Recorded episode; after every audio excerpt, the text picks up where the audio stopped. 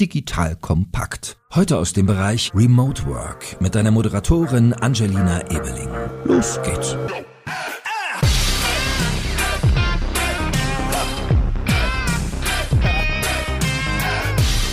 Hallo und herzlich willkommen zu einer neuen Folge von Remote Work bei Digital Kompakt. Wie immer mit mir, Angelina.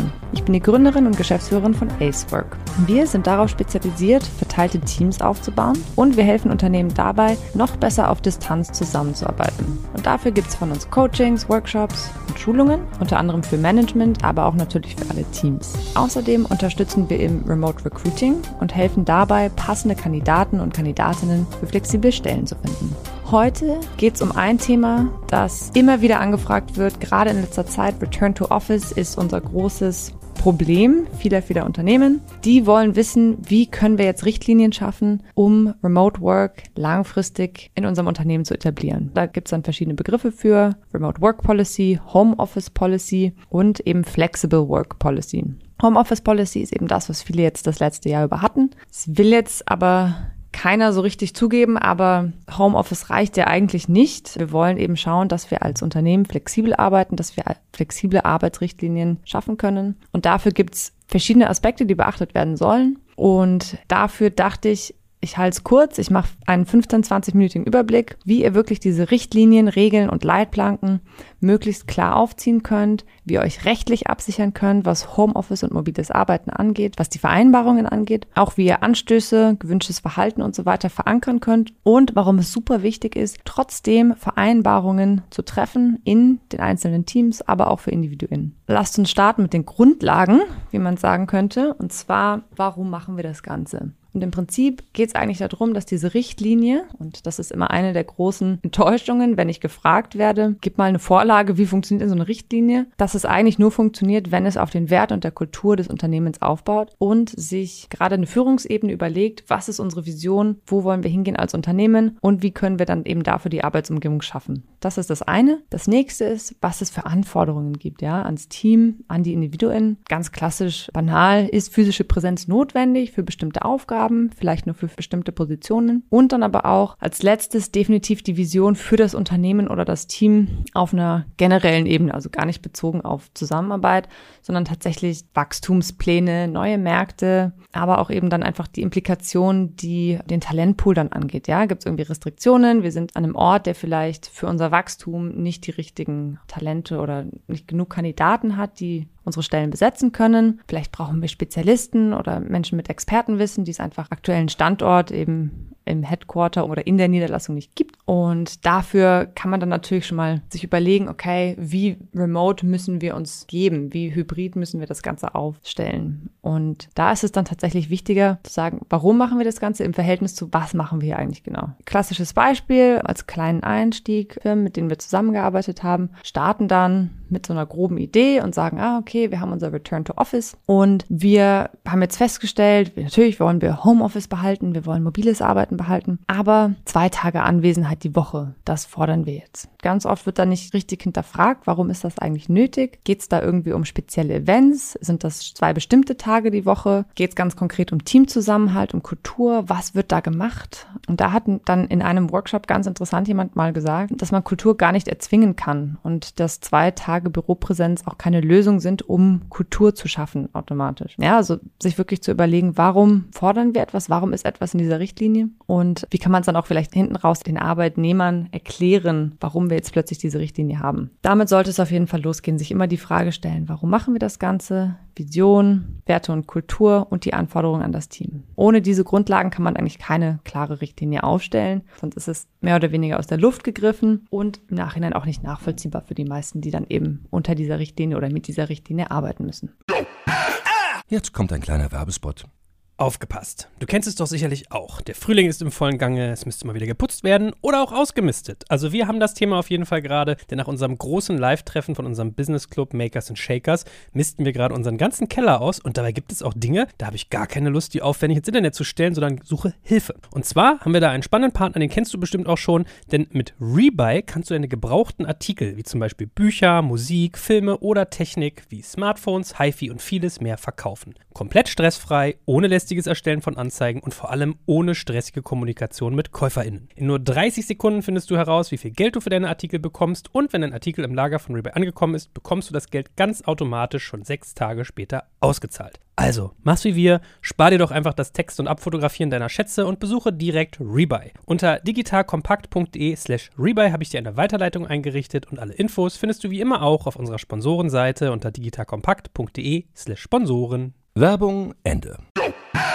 Was die Struktur angeht, die Struktur einer bestimmten Richtlinie, ich gehe ein bisschen von zwei unterschiedlichen aus. Ja, es gibt auf der einen Seite eben das, was man vielleicht Zusatzvereinbarung für Arbeitsverträge nennen kann. Das ist was, was HRler momentan beschäftigt. Gab es natürlich eben als Homeoffice-Vereinbarung temporäre Homeoffice oder zu Hause Telearbeitsvereinbarung während der Pandemie. Jetzt langfristig eben, wie gesagt, als Zusatzvereinbarung für Arbeitsverträge ist ein rechtliches Dokument, hat auch eine gewisse Struktur. Und dann auf der anderen Seite eben die Möglichkeit, Betriebsvereinbarungen zu schaffen, zum Beispiel für mobiles Arbeiten, gar nicht Homeoffice. Den Unterschied wird auch erklärt in einer der anderen Episoden. Zusammenfassung dieser Episode gibt es übrigens auch auf dem Muralboard, so wie immer. Was die Struktur angeht, ganz klar zu sagen, was wird erlaubt, was wird vorausgesetzt und was wird erwartet. Ja, das gehört eigentlich immer in diese Richtlinie mit rein. Besonders natürlich, wenn es als legales Dokument formuliert werden sollte. Und da, selbst wenn wir sagen, okay, es ist irgendwie ein rechtlich bindendes Ding, sind die Formulierungen auch besonders wichtig. Ganz interessant, also zum Beispiel mit Bezug auf geforderte Büropräsenz, gibt es unterschiedliche Arten, wie ich es formulieren kann. Ja, also ich kann zum Beispiel auf der einen Seite, das habe ich auch schon gesehen, es so formulieren, dass wir sagen, es dürfen bis zu zehn Tage im Monat mobil gearbeitet werden werden. Das ist eine Formulierung von maximal zehn Tagen. Eine andere Formulierung wäre zu sagen, jeder Mitarbeiter muss mindestens zweimal die Woche im Büro arbeiten. Es klingt irgendwie schon anders, das ist auch vom Gefühl irgendwie ein bisschen anders. Im Endeffekt ist es eigentlich ja, fast egal, was die Richtlinie dann eigentlich ist. Wichtig ist es auf jeden Fall, die Formulierung richtig zu finden, um eben das den Menschen auch klar und deutlich zu machen, eben das ist unser Mindset, ja, oder unsere Haltung zu mobilem Arbeiten. Ist es eher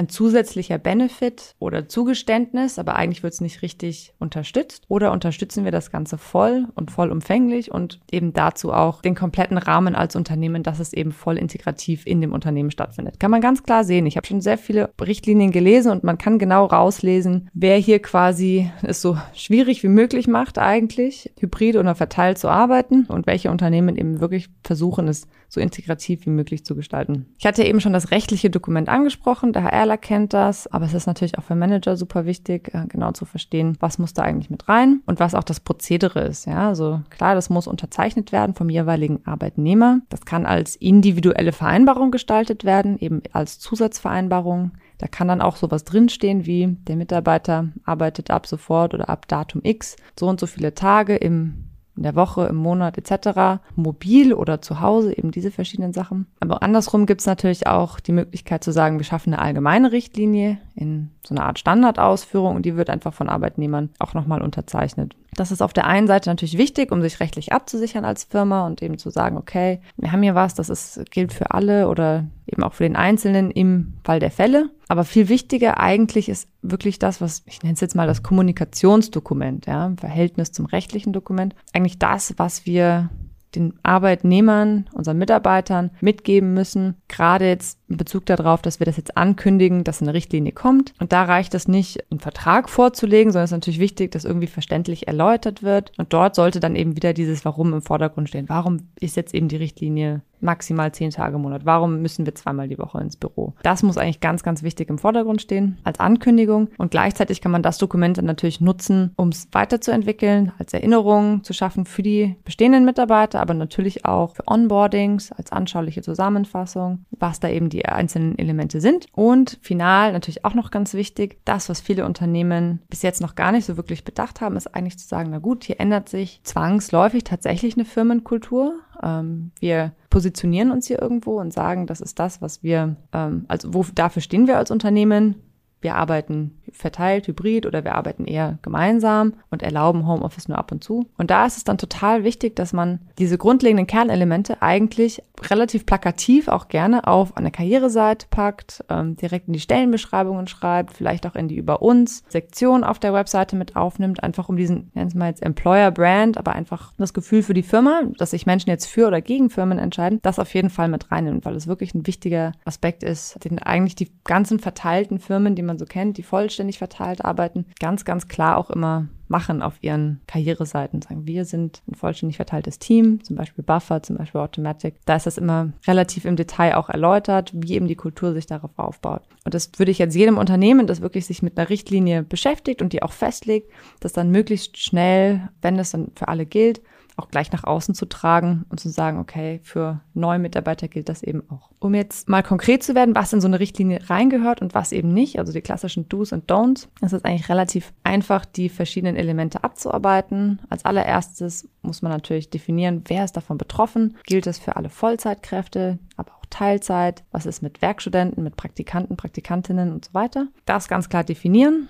und zu sagen, wer wird von dieser Richtlinie beeinträchtigt oder für wen gilt sie. Als nächstes gibt es verschiedene Themen, die man einfach abarbeiten muss. Das eins ganz wichtiges ist natürlich Datenschutz und Cybersicherheit. Gerade für Homeoffice müssen Mitarbeiter, Mitarbeiterinnen natürlich die Regeln für Datenschutz und Datensicherheit einhalten. Die sind in der Regel identisch zur Arbeit im Büro, aber es ist trotzdem wichtig, es eben nochmal in so einer gerade Homeoffice-Vereinbarung ganz klar aufzulisten. Als nächstes könnte man eigentlich den Homeoffice-Platz direkt nennen und sagen, die technische Ausstattung für den Homeoffice-Arbeitsplatz, was wird äh, vom Arbeitgeber dort vorgenommen. Ja, also gibt natürlich die Arbeitsstättenverordnung, die HRler kennen das alle. Das muss im Homeoffice zumindest, bei mobilen Arbeiten ja wieder nicht, vom Arbeitgeber übernommen werden. Und außerdem natürlich Arbeitsschutzgesetze müssen eben auch abgedeckt werden im Homeoffice. Dort ist dann eigentlich oft Usus, dass man sagt, man nimmt eben auch den Arbeitnehmer zum Teil in die Pflicht. Man definiert aber auch und sagt, man darf sich als Arbeitgeber eventuell Zutritt verschaffen, um eben die Arbeitsstätte zu besichtigen, begutachten und so weiter. Ist gerade für diese Homeoffice-Vereinbarung eben wichtig, dass mit drin ist. Kostenpauschalen ist eines der nächsten großen Themen oder allgemein, was werden wir oder was entscheidet ihr euch als Arbeitgeber dazuzugeben und auch in welchem Fall? Ja, wenn der Mitarbeiter sich dafür entscheidet, mehr als einen Tag die Woche im Homeoffice oder mobil zu arbeiten, was kann dort zugeschossen werden? Und auch zum Beispiel verliert der Mitarbeiter seinen Anspruch auf einen Arbeitsplatz, wenn er mehr als einmal die Woche nicht im Büro ist. Habe ich auch schon gesehen in Vereinbarungen. Kann durchaus auch Sinn machen, dann eben auf flexiblere Desk-Sharing-Modelle im Büro zu setzen und eben dann gleichzeitig zu sagen, gut, für das Homeoffice werden dann eben Kosten teilweise getragen. Was oft eben auch mit drin stehen sollte, sind Zusatzvereinbarungen zu Arbeitszeiten. Die haben jetzt mit der Ortsunabhängigkeit wenig zu tun, aber es ist trotzdem oft wichtig, dass es eben nochmal erwähnt wird. Dort eben eventuelle Zusatzvereinbarungen zu schaffen, ja, die vielleicht nochmal anders sind als die Punkte im eigentlichen Arbeitsvertrag, wo ja eigentlich Arbeitszeiten geregelt sind. Dass das eventuell individuell für den Mitarbeiter, aber eben vielleicht auch für die allgemeine Firma nochmal definiert wird. Kann natürlich auch immer unterschiedlich sein, was Teams angeht. Da ist es natürlich wichtig, dass die Arbeitszeiten so formuliert sind, dass sowohl die Mitarbeiter, Mitarbeiterinnen davon profitieren, aber natürlich auch das Unternehmen. Dass man eben diese Kernarbeitszeiten klar definiert und dann eben auch die Erreichbarkeit in den Kernarbeitszeiten. Also was wir oft auch ganz konkret immer wieder in den Richtlinien sehen, ist tatsächlich, dass ähm, Firmen voraussetzen, zum Beispiel der Status in Microsoft Teams muss gepflegt werden, dass einfach die Kollegen wissen, da ist gerade jemand äh, in der Mittagspause oder in einem Telefonat und so weiter. Und das gleiche eben auch über die verschiedenen Kanäle, die für die Kommunikation genutzt werden. Da ist es aber auch wieder wichtig und einer der ersten Punkte, wo ich sagen würde, das ist ein ganz klares Don't, zu sehr ins Detail zu gehen sondern dort einfach wirklich eine möglichst allgemeingültige fürs Unternehmen passende Formulierung zu finden und dann darauf zu setzen, dass eben die einzelnen Teams sich hinsetzen und ihre Erreichbarkeit und auch vielleicht ihre gemeinsamen Arbeitszeiten gemeinsam formulieren und eben in einer Teamvereinbarung festhalten. Teamvereinbarungen sind anders als Richtlinien, als die, dieses legale Dokument, etwas, das Teams für sich gemeinsam entwickeln die auch immer wieder überarbeitet werden können und die für auch ganz wichtig neue Teammitglieder ganz klar erkennbar sind. So arbeitet das Team miteinander zusammen. Das machen wir zum Beispiel auch in Workshops, dass wir Teams die Möglichkeit geben, dort gemeinsam ihre Vereinbarungen zu entwickeln, nachdem wir eben mit Management, Führungskräften an der Richtlinie gearbeitet haben, dass die eben dann basierend auf der Richtlinie Vereinbarungen treffen können. Und nur so wird die Richtlinie auch tatsächlich im Unternehmen positiv und auch konkret wahrgenommen, wenn eben das einzelne Team sich nochmal damit beschäftigt. Weitere, ich nenne es mal jetzt Best Practices, die auf jeden Fall auch noch mit reinkommen müssen in eben die Richtlinie, ist zum Beispiel eine Ausstattung mit Arbeitsmitteln. Auf der einen Seite, klar, Kostenpauschale wird teilweise übernommen, aber Arbeitsmittel ja, im Normalfall natürlich der Laptop und so weiter wird vom Arbeitgeber zur Verfügung gestellt. Gerade im Homeoffice kann man sich dann aber auch überlegen, ob man nicht vielleicht als Kostenzuschuss nochmal was dazu gibt, gerade für Dinge, die vielleicht nicht offensichtlich Arbeitsmittel sind, sondern vielleicht auch etwas, das Atmosphäre beiträgt. Also es gibt auch Firmen, die sagen, klar, irgendwie alles, äh, was zusätzlich die Arbeitsumgebung verschönert. Wir bezahlen hierfür vielleicht ein Büro weniger zum Beispiel, dass es in Ordnung ist, wenn zum Beispiel auch Pflanzen oder gutes Licht oder ambiente schaffende Elemente vom Mitarbeiter eingereicht werden können. Ist auch wieder die Frage, ab welchem Grad des Remote-Arbeitens darf ich sowas beantragen oder darf ich sowas eben einreichen. Das müsste eben auch ganz klar definiert werden. Zum Abschluss wollte ich noch ein bisschen was zur Präsenz vor Ort sagen. Ich hatte ja vorhin schon kurz erwähnt, es gibt verschiedenste Möglichkeiten, das zu sagen. Einfach zu sagen, jeder darf so oft, wie er möchte, zu Hause arbeiten oder vielleicht zweimal die Woche muss Büropräsenz gezeigt werden vielleicht maximal zehn Tage im Monat Remote-Arbeit etc. etc. Wichtig ist, dass es eben dort in der Richtlinie festgelegt wird, was der Prozess dafür ist. Ja, also klar, die allgemeine Regelung kann man irgendwie finden, kann da auch das Warum, die Vision dafür definieren. Aber der Prozess, wie das stattfindet, ist dann eben trotzdem nochmal relativ wichtig. Also das größte Level der Flexibilität ist ja eigentlich zu sagen, jeder darf, wann immer er möchte, ohne Zustimmung eines Vorgesetzten nicht im Büro arbeiten. Das kann zu Hause sein, das kann woanders sein. Und dann gibt es Abstufungen, ja. Da müsst ihr euch überlegen, klar, gibt es vielleicht einen Freigabeprozess? Muss das vielleicht einmal beantragt werden beim Vorgesetzten oder muss es jedes Mal beantragt werden? Vielleicht am Anfang der Woche oder für die kommende Woche und wie wird das kommuniziert? Ja, also wenn ich jetzt sage, ich möchte jetzt von zu Hause arbeiten, muss ich das ankündigen? Ähm, reicht das am Tag oder muss ich das auch für die Woche planen oder für den Monat? Gibt es unterschiedliche Modelle? Sollte man sich generell an das Prinzip halten, so flexibel wie möglich, so strukturiert oder so strikt wie nötig. Ja, da liegt es ein bisschen daran auch natürlich eben, was sind die Voraussetzungen, die das Team braucht. Könnte zum Beispiel auch als Idee nochmal ähm, eine Regel geben, dass wenn es vielleicht mehr als zwei Tage hintereinander oder vielleicht mehr als eine Woche, dass jemand nicht vor Ort arbeitet, dass er eben dann Freigabe vorab beantragt oder eben nicht. Oder dass es einfach völlig ausreicht zu sagen, es anzumelden. Als allerletzten Punkt, das ist dann auf jeden Fall schon das fortgeschrittene Element von Homeoffice oder eben auch mobilem Arbeiten, ist es dann eben zu überlegen, okay, wir haben jetzt eine hybride Arbeitsrichtlinie geschaffen, die Menschen können flexibel arbeiten, von wo sie möchten, zu einem gewissen Grad. Und jetzt wird es sicherlich die ein oder andere Situation geben, wo jemand dann plötzlich sagt, hm, ich würde ja gern vielleicht in einem anderen Land arbeiten. Das hatten wir in einer Folge auch schon abgedeckt, wie man rechtlich gesehen Menschen in anderen Ländern einstellen kann. Das war die Folge mit Carsten Lebtig von nicht mehr Peopleflow, sondern Workmotion. Und Jetzt kann es natürlich aber auch den Fall geben, dass einfach ein Mitarbeiter, im, der normalerweise vielleicht im Büro oder vor Ort noch ist, einfach sagt, ich möchte vielleicht zwei Wochen, vielleicht zwei Monate in einem anderen Land arbeiten. Da ist es dann ganz wichtig, das in die Richtlinie mit aufzunehmen, vielleicht als Möglichkeit, vielleicht kann man es auch ausschließen, aber dann muss es auch ausgeschlossen werden. Aber wenn es möglich ist, ähm, ist eigentlich generell die Best Practice zu sagen, dass es immer mit HR abgestimmt werden muss, weil es eben genau dort äh, Möglichkeiten und Schwierigkeiten gibt, was Compliance angeht, was Versicherungen etc. etc. angeht. Da ist es dann super wichtig, dass es wirklich auch in der Richtlinie festgehalten ist und dass Arbeitgeber und Arbeitnehmer das unterschreiben, weil es eben genau eins dieser Probleme ist, wo man gucken kann, vielleicht wird die Freiheit ein bisschen zu sehr ausgenutzt und da eben genau eine Abdeckung zu schaffen. Generell ist es eigentlich das, was euch bei so einer Richtlinie im Kopf bleiben sollte, ist zu sagen, wir schauen, dass wir eine rechtliche Absicherung finden, aber auf der anderen Seite eben so flexibel und agil wie möglich bleiben. Und final vielleicht nochmal dazu, dass es auch durchaus sinnvoll ist, gerade jetzt in diesen frühen Stadien eben zu sagen, man erstellt eine Richtlinie für eine gewisse Zeit, zum Beispiel sechs Monate, und entscheidet sich dann eben